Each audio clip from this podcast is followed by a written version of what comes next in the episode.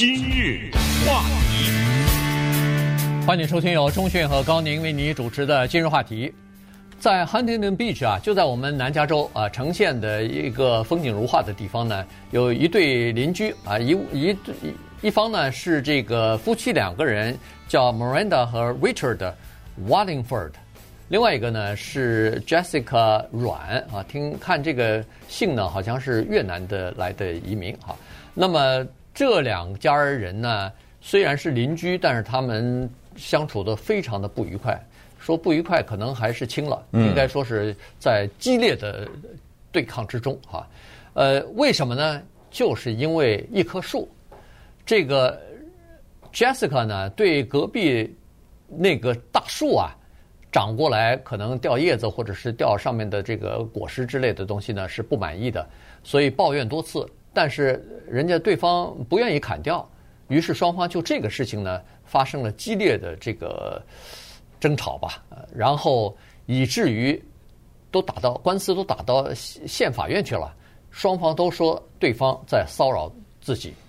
于是根据加州的法律，既然这样的骚扰，既然双方已经到了这种程度，对不起，把你们双方拥有的枪支交出来，不能不能拥有枪支了。嗯，所以呢，这个事情是邻居之间啊闹成这个样子，但是这又涉及到枪支。的权利的问题了，所以在上个星期五的时候呢，这个 Miranda 和 Richard 夫妻两人呢就出席了第九巡回上诉法院的一个视频的听证会，他们要求法院把没收我们的枪支还回来。呃，可以说这个事情如果是在印第安纳州或者是在德州呢，当然如果真的完全一模一样的情况，我。不知道会不会收他们枪？我有一种感觉，我觉得不会。嗯嗯，因为你这个道理似乎不太成立。比如啊，两人在那吵架，这两家邻居那是恶行相向，那已经是不知道是这个苦大仇深啊，这这已经到了不共戴天的地步。他们之间平时的这个交往啊，拿手指着个骂呀，或者什么各那都不知道多少次了，才会变得要让法官这个决定。这法官不会说，因为两个人因为一棵树交枪，不会，他肯定有一大堆的证据。没错。啊，那么如果这个时候有一个人拿出来枪来了，在那挥舞或者怎么着的啊，那当然肯定就没收了啊。但是应该还不至于到这个程度，因为你拿着枪在那挥舞，人家要是拿个手机什么给你拍下来，你这可能都犯法了拿着枪对着别人什么的，这个都不一定是嗯合法的。但是呢，我们要说的是这个问题，就是。紧张的邻居关系啊，在生活中呢，有的时候是一个真的躲不过的烦恼。这东西有的时候真的没办法啊，这个跟你的人的性格呀，跟你们有一些说不清楚的那种事情，这个交集在一起。可是呢，当双方都有枪的时候呢，这个事儿就变成了一个麻烦。当双方都有枪，又都是在一个叫做加利福尼亚州的时候，这个麻烦就更大了，因为加州有全美国。最严厉的枪支限制法，可是呢，在六月二十三号的时候，美国最高法院有一个应该是几乎算是历史性的裁决啊。为什么说是历史性的呢？把纽约一百三十多年的一些法规啊都给推翻了。所以这个裁决呢，向全美国释放出来了这样一个信号，就像那个堕胎的一样，就是你们这些州啊，过去有一些关于枪支的这个限制的这法律啊。闹不好是违宪哦，对，传达传达了这个信息。这个啊，和堕胎、和同性恋、和网上的言论自由等等有一个重大的不同。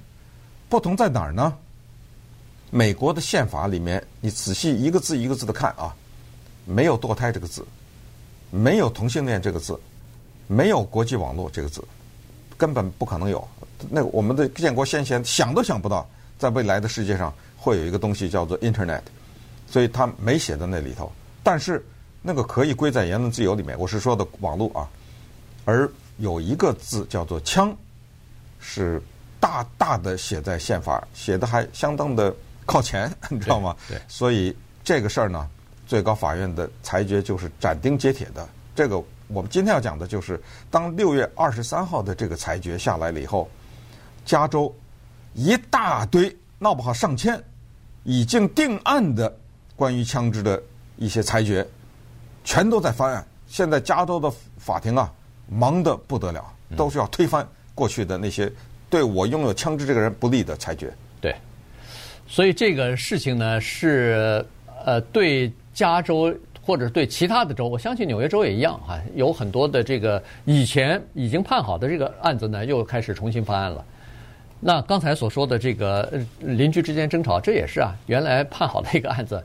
把他们的枪没收了，现在一方说是你不行，你得还给我，就等于结案了嘛。呃，你们两个都不能拥有枪啊，已已经有的交出来，也不能再买了。对，这个事儿就完了。对，就这样。但是现在说不对，你你这个剥夺了我第二宪法修正案给我的权利了，裁决违宪了。哎，对，就违宪了，所以现在就要求，现在是。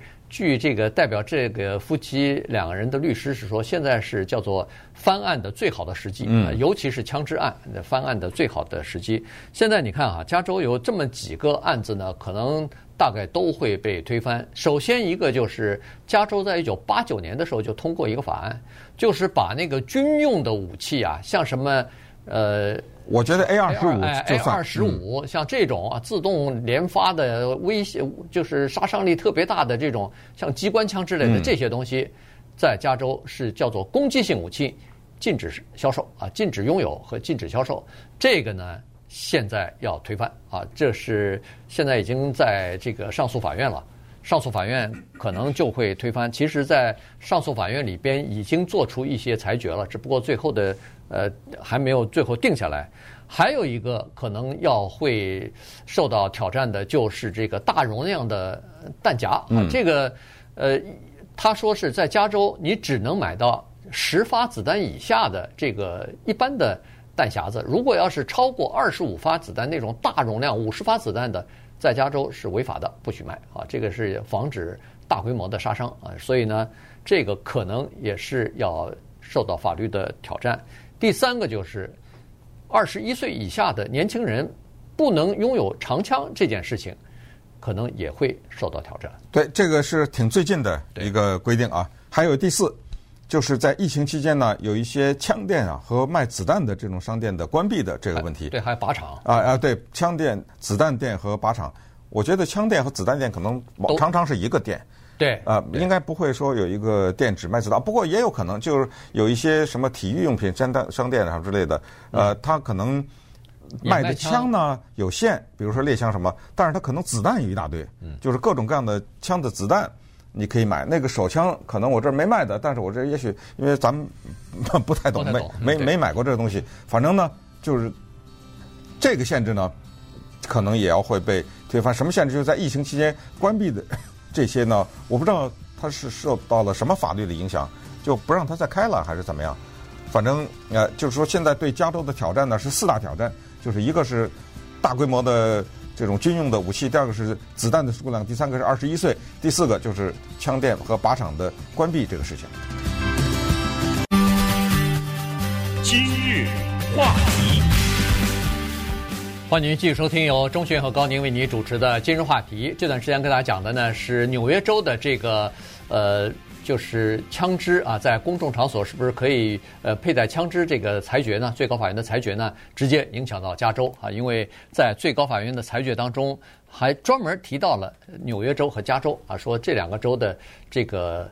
有关的枪支限制的一些法令呢，可能是属于违宪的，所以现在有不少的官司呢，在加州的上诉法院里边就已经提出来了。刚才说过的其中一个就是关于攻击性步枪的这件事情啊，因为在这个加州原来不是说攻击性步枪就是杀伤力比较大的那种 A.R. 十五之类的这种步枪啊、机关枪之类的，不是不能卖嘛，不能拥有嘛，所以那么在去年的好像是六月五号吧，啊，六月四号的时候呢。这个加州的一位呃法官啊，这个是叫做 Benatis，他这个法官呢就做了一个裁决，说是加州禁止出售攻击性武器这个事情呢是违宪的。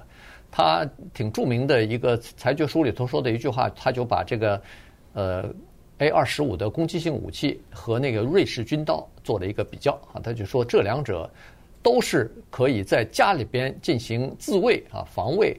同时又可以作为保家卫国的武器的。呃，说到保家卫国，大家会感觉到奇怪，干嘛你又不是军人，干嘛要保家卫国？这个呢，就涉及到第二宪法修正案了。因为美国它拥有让大家拥有枪支啊，它主要就是这个目的哈，也就是说。这东西你必须要回到，就是推翻暴君，没错，你就是必须要回到美国的这个建国之初，当初当初的这个独立宣言当中就曾经说过，呃，人人生而平等，然后每个人都有追求自由和什么幸福的权利，呃，我们就是为了让选出一个政府，让这个政府呢来保证我们拥有这些权利。如果这个政府一旦违背了民众的意志，我们可以反对这个暴君。用手中的武器把他们推翻啊！就是，然后还还要使用武器，要保家卫国呢。那个时候还在和英国作战呢，啊，还在和这个英国的殖民者在作战呢。必须要了解这一段历史啊！所以呢，呃，这个武器拥有它不仅是保家保护你自己和你的家人，同时一旦呃美国的比如说出现了暴政的政府、警察的政府或者受到外国的攻击的时候，老百姓就可以拿起枪来了啊！所以呢。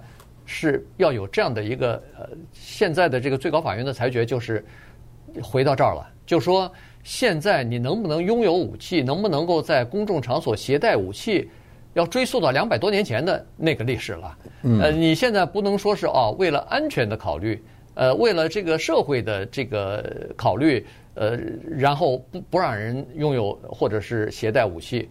他那个 Clarence Thomas 大法官在那个呃，就是裁决书当中，他的意见书当中就写的说，你能不能够限制枪支，要看是不是有历史的传统，就是在两百多年前人家是怎么想的，你必须要要用那个时候的观点来套到现在来。是，那么最高法院的裁决，因为我们今天聊的是造成了加州的大面积的翻案啊，一大堆的案子要重新讨论。